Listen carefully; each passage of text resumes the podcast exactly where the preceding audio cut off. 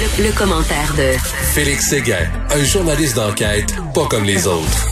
Hey, mon cher Félix, j'ai une question philosophique pour toi en débutant notre conversation.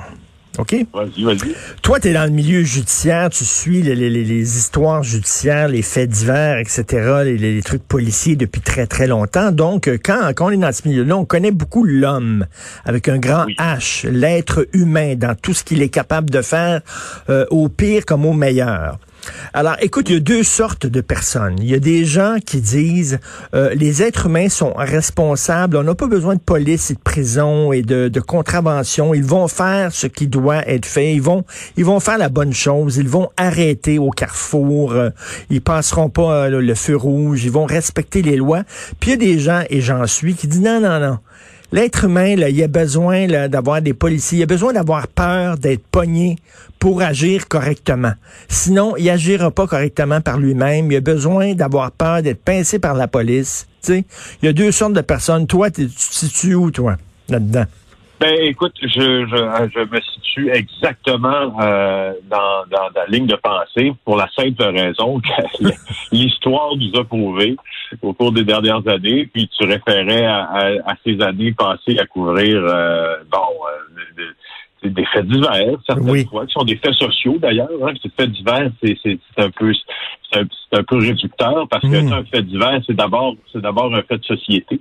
Euh, les faits les faits divers, les faits sociaux, les faits euh, judiciaires et tout ça, et je me suis rendu compte que la loi était faite pour les idiots.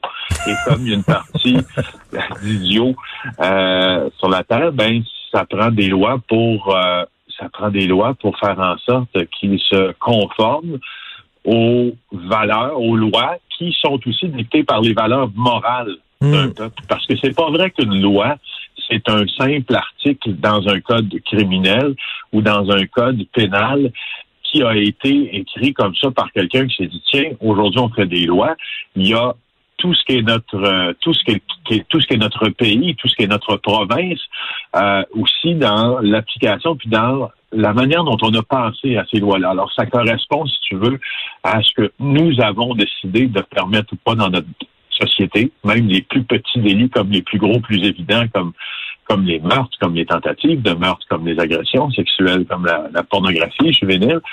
Et, euh, et je suis d'avis que je suis d'avis que si on commence à définancer euh, la police, entre autres, ben on va peut-être avoir un petit problème avec les plus idiots. Ben oui, c'est ça. Ils ne suivront pas les lois, puis ça prend quelqu'un pour l'appliquer. Écoute, je, je, une solution. dans ma chronique d'aujourd'hui, je rappelle à New York en 1977, les 13 et 14 juillet à New York, il y a eu une grosse, grosse panne d'électricité. New York au complet était plongé dans le noir. Il y avait plus soudainement d'alarmes de feu, il y avait plus euh, de d'alarmes de, protection pour euh, les, les commerces. Écoute, ça a été deux jours d'émeutes, de pillage, de vol, de viol. C'était la police était débordée. Il y a eu 4000 arrestations. C'était le foutu bordel. Bref, il y a des gens comme ça. Si tu leur fais pas peur, si tu leur dis pas tu vas aller en prison si tu respectes pas la loi, ben ils respecteront pas. Et c'est la même chose avec la COVID. Euh, c'est plate là, mais tu sais ça prend des policiers pour s'assurer qu'il n'y a pas de party dans la maison. Parce que si tu leur fais pas peur en disant ben vous allez recevoir une amende de plusieurs milliers de dollars, ben ils vont faire des crises de party parce qu'il y en a des idiots puis il y en a des tapons comme tu dis. Ben, y a, y a, puis tu vois, il y a plus que ça. L'absence de règlement, l'absence de loi euh, fait en sorte que euh, la société court des dangers. Puis, tu sais, je, je, je, suis, tu me connais, Richard, je suis vraiment une, une bonne part. Je suis quelqu'un qui fait preuve de beaucoup de tolérance. Euh, et, et, je ne loge ni à droite ni à hmm. gauche. Je, loge en plein centre de tout, ce qui fait de moi quelqu'un de foncièrement plate, souvent dans les discussions animées, parce que je suis vraiment au centre, parce que c'est une déformation professionnelle. Et euh, tu cites l'exemple de New York, mais je vais te citer l'exemple du Week-end rouge à Montréal, le 31 ben oui, octobre ben 1974. Euh, tu t'en rappelles peut-être, tu étais plus jeune. Ben oui, je me souviens. Euh, les policiers et les pompiers ont déclenché une grève illégale le 31 octobre 1974 et euh, ça fait en sorte qu'ils n'étaient plus là pour éteindre les feux. Et il y en a certains belligérants qui ont décidé, eux, d'allumer des feux. Et ça, ça, les 2400 pompiers de Montréal ont débrayé, là. ça s'est étiré sur trois jours. Puis pendant ces trois jours-là, c'est une grande partie de la ville qui est devenue la proie des flammes après cette grève illégale-là. Mm. Et, je regarde les, textes d'époque, on dit que Montréal s'est transformé dans un véritable brasier. le centre-sud de Farmers, Sherbrooke, Ontario, près du, ancien faubourg à Blas, comme on dit. Et, euh, et parce que parce qu'il y avait plus de personnes pour maintenir et, les pompiers regardaient, regardaient les maisons brûlées, les bras croisés. C'était quand même hallucinant. Et comme tu dis, il n'y avait plus personne pour maintenir la loi et l'ordre, faire respecter la loi et l'ordre. Il y a toujours des gens qui vont arrêter. Tu sais, 3 heures du matin, euh, il n'y a pas un chat à un carrefour, il n'y a pas un chat. Il y a tout le temps des gens qui vont arrêter puis vont faire leur feu rouge, même s'il n'y a pas de policiers, même s'il n'y a pas d'auto sur les routes. Pourquoi? Parce que c'est la bonne chose à faire. Tu t'arrêtes au feu rouge. Malheureusement, il y a toujours des tapons qui vont dire, hey, il n'y a pas de police nulle part. Je vais y aller, moi, là. Ben oui. Je tente ben ma chance. Donc, ça, ça revient à dire que c'est fait pour ceux, tu sais, les règlements sont, ben, les lois sont faites pour, euh, pour certains idiots. Les règlements, tant qu'à eux, moi, je, les règlements, tant qu'à eux. C'est drôle parce que tu me poses cette question-là, philosophiquement parlant. Et puis, ma première réponse tient toujours, malgré, malgré que, euh, tu sais, je regarde dans, dans le cadre de mon euh, travail, les règlements sous lesquels nous sommes enfouis, qui se pèsent à la tonne hmm. parfois, m'embêtent profondément aussi. Alors, tu sais, j'ai euh, là-dessus, là-dessus, par exemple, je suis un peu plus cowboy. Tu sais, on est, euh, tu sais, exemple là, je te donne un, règle, un règlement qui moi m'a toujours, m'a toujours euh, défait complètement. Aller filmer dans le métro de Montréal. Faut que tu appelles. Tu sais, euh, ah à la STM. Faut que tu demandes à la permission d'entrer par telle station de métro, puis te rendre dans le métro, puis prendre quelques images. faut t'attendre qu'on te rappelle. Tu peux pas y aller tout seul parce que le règlement, c'est pas ça.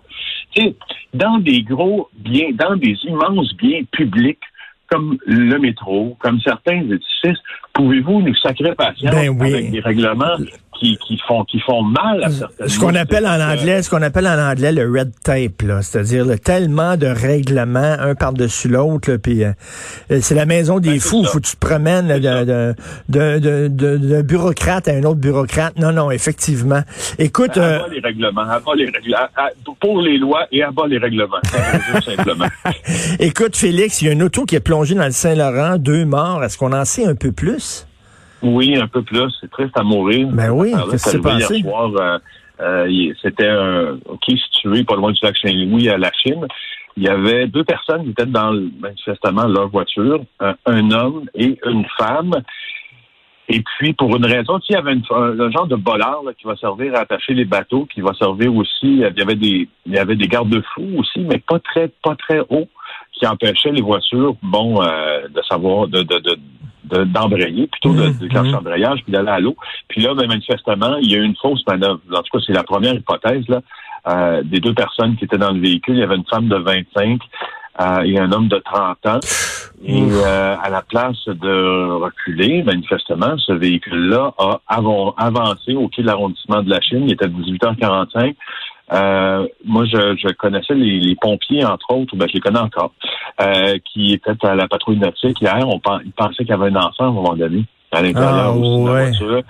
Puis c'était un coin où euh, il y a quand même un bon courant. La voiture était sous euh, oh. pied d'eau, je pense. Alors, ça n'a pas été un beau moment pour personne. Oh, c'est épouvantable. Une mauvaise manœuvre. Au lieu de reculer, ils ont avancé. Wow. Ouais, puis tu sais, c'est dans, dans, dans c'est, disons les choses comme elles le sont là au chapitre euh, des ben, au chapitre des, des, façons de décéder là. Ouais. Euh, non, non, c'est la mort noyée sans pouvoir sortir de sa voiture. Moi, je veux même pas penser à. Je même ça, ça m'effraie. En fait, je me suis acheté. Hey, savez, c'est du quoi? Je me suis acheté moi lorsque euh, lorsque euh, la sœur de M. Pelado était décédée, je crois, quand justement comme ça. Dans la rivière. Mm. Ouais. Euh, dans un lac, je me suis acheté un truc qui coupe les ceintures de sécurité dans la voiture. C'est un, petit, un petit crochet avec une lame extrêmement affilée. Euh, comme une lame de rasoir ou d'exacto. Et que tu mets ça où? Tu mets ça où, ce, ce, crochet-là? Je suspends, suspends ça à ton miroir, un élastique. OK. Et puis, en deux secondes, tu peux couper ta ceinture. Euh, si, si, si tu es dans le trouble, parce que il, souvent dans les, les, ce type de noyade-là, accident noyade, si tu veux, euh, ça vient aussi du fait que parfois on n'est pas capable de détacher nos ceintures. Tout à fait. Euh, baisser la fenêtre de l'auto aussi, c'est pas toujours euh, ben, évident, surtout avec les systèmes électriques. Là. Ben, je continue à parler de mon bidule parce que d'un côté, il y a cette, cette lame-là ben, pointue et affinée comme un exacto. Et de l'autre côté, il y a euh, il y a comme ce que ce que les en fait ce, ce que les gens de construction qualifieraient d'un punch. Donc, c'est une petite aiguille euh, très dure, probablement en carbone, et, et, que tu peux, il y a un déclencheur, et puis tu la frappes sur ta voiture sur la vitre de la voiture et ça la craque automatiquement. Ah euh, oui. Alors moi, eh oui, ben. j'en prudent avec ça. Ça me, ça me fait, ça me fait capoter. Ah oui, moi, moi aussi, tout à fait. Ça nous avait très marqué euh, cette histoire-là là, de la sœur justement de, de Pierre-Carl Pelado. Écoute, euh, Monsieur Bouchard, propriétaire de Couchetard, c'est quelqu'un. Les Québécois l'aiment beaucoup. Hein. C'est quelqu'un qui a une très bonne réputation. Monsieur Bouchard, c'est un, un success story comme on dit. Mais là, sa, sa réputation est un peu entachée là. Oui, mon collègue Jean-François Cloutier du bureau d'enquête, 2017, euh, il vend sa maison à Lorraine pour 2,6 millions de dollars. Et là, finalement, les gens qui ont acheté euh, ont déposé une poursuite à la fin de septembre contre euh, euh M. Bouchard, le président d'alimentation Couchetard. ce que le couple estime, c'est que on, lui a, on leur a vendu une maison truffée de vis cachées et ça va coûter une fortune à réparer. Euh, il réclame, en fait, il réclame pas juste des dommages, il réclame l'annulation de la vente. Ben, annuler une vente de 2,7 millions, c'est une, une poursuite, c'est une chose, mais annuler une vente de 2,7 millions, c'en est une autre. Tu sais, quand tu, euh, quand t'achètes, quand t'achètes une maison de 2,7 euh, millions, tu t'attends à ce qu'il n'y a pas de fourmis dedans, tu sais. à ce prix-là, ben, là, tu sais. Idéalement, idéalement. Tu sais, quand tu l'inspectes aussi, tu te dis, tu te dis, ben, coudons, je vais l'inspecter comme il faut, je vais mettre l'argent pour la faire inspecter également, puisque un, bien de cette valeur-là, un bien de prestige, on pourrait dire, euh, ça, fait une, ça fait une différence aussi ben oui. la valeur que ça prend. Écoute, je, j'ai toujours pensé, moi, qu'on devrait appliquer le concept de vis caché aux personnes. Tu sais, t'imagines une fille qui euh, date un gars, elle rencontre un gars, il a l'air bien correct, elle se marie avec, puis elle se rend compte qu'il y a des vis cachés, ce gars-là. elle devrait pouvoir poursuivre ses parents, ou je sais pas trop quoi, le poursuivre pour vis cachés. tu poursuis les parents. oui, en disant, hey, euh, tu, m'avais pas montré ça pendant qu'on nos fiançailles, puis pendant qu'on se fréquentait, là. mais là, finalement, là, là je me marie avec toi, puis là, j'ai découvert que finalement, tu avais plein de vis cachées, mon gars. Là. On devrait appliquer ça. Ouais, ben écoute, je dirais que le test génétique euh, pourrait nous régler une partie de tout ça. Tant qu'à faire un passeport génétique là, qui nous ferait euh, qui nous ferait rencontrer, tu vois, la personne avec euh, les, atomes les plus crochus. Juste à dire, l'affaire des fourmis, t'en parlais, là, c'est justement quand, avant de défaire les boîtes, notre couple qui a acheté la maison de Bouchard, ils ont ils ont découvert une véritable colonie de fourmis. Euh, des fourmis qu'on appelle des fourmis gaz de bois, donc qui s'attaquent au bois, manifestement. OK. non, ça, c'est, écoute, une maison de 2,7 millions quand même, là. Tu t'attends, mettons, à une meilleure chose. Merci beaucoup, Félix Séguin. Bonne journée. Bye. Bonne journée. Alors, ben oui, Alain Bouchard, quand, méchante cabane. Tu sais, des fois, tu te promènes en auto puis tu vois des Monster House. Je me dis tout le temps, as-tu vraiment besoin d'avoir autant de chambres dans une maison? Qu'est-ce que tu fais avec comme 32 salles de bain? Tu sais, je veux dire, si t'en as deux, c'est pas pire. Je pense que c'est quand même, là, t'es correct, là, t'es bien grillé, mais des Monster House comme ça, ça vraiment, c'est au-delà de l'entendement.